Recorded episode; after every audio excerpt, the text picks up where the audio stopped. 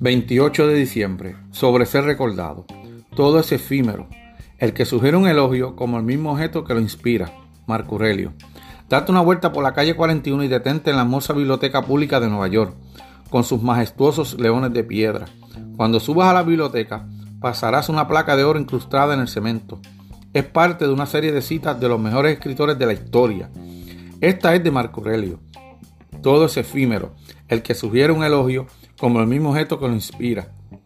La propia biblioteca es diseño de la firma John Merber Carter, uno de los arquitectos más notables del siglo XX y posee la colección de luminarias y filántropos como Samuel Tilden, John Jacob Astor y Jane Lonex, cuyos nombres están tallados en piedra.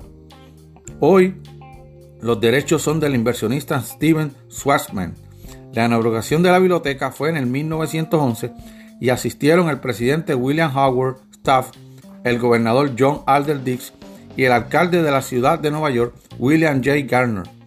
El excelente Greg Leffer diseñó las placas que están en el camino. La cita de Marco Aurelio nos invita a reflexionar. ¿Cuántos de estos individuos conocían de nombre? Las personas involucradas en la historia de la biblioteca eran algunos de los hombres más famosos del mundo, maestros en sus respectivos campos, algunos increíblemente adinerados. Incluso en la sección de placas, muchos escritores famosos no son conocidos para el lector moderno. Murieron hace tiempo, así como los lectores que los recordaban. Todos nosotros incluido Marco ante quien pasan peatones disfrazados y distraídos, perdurarán un día, a lo mucho.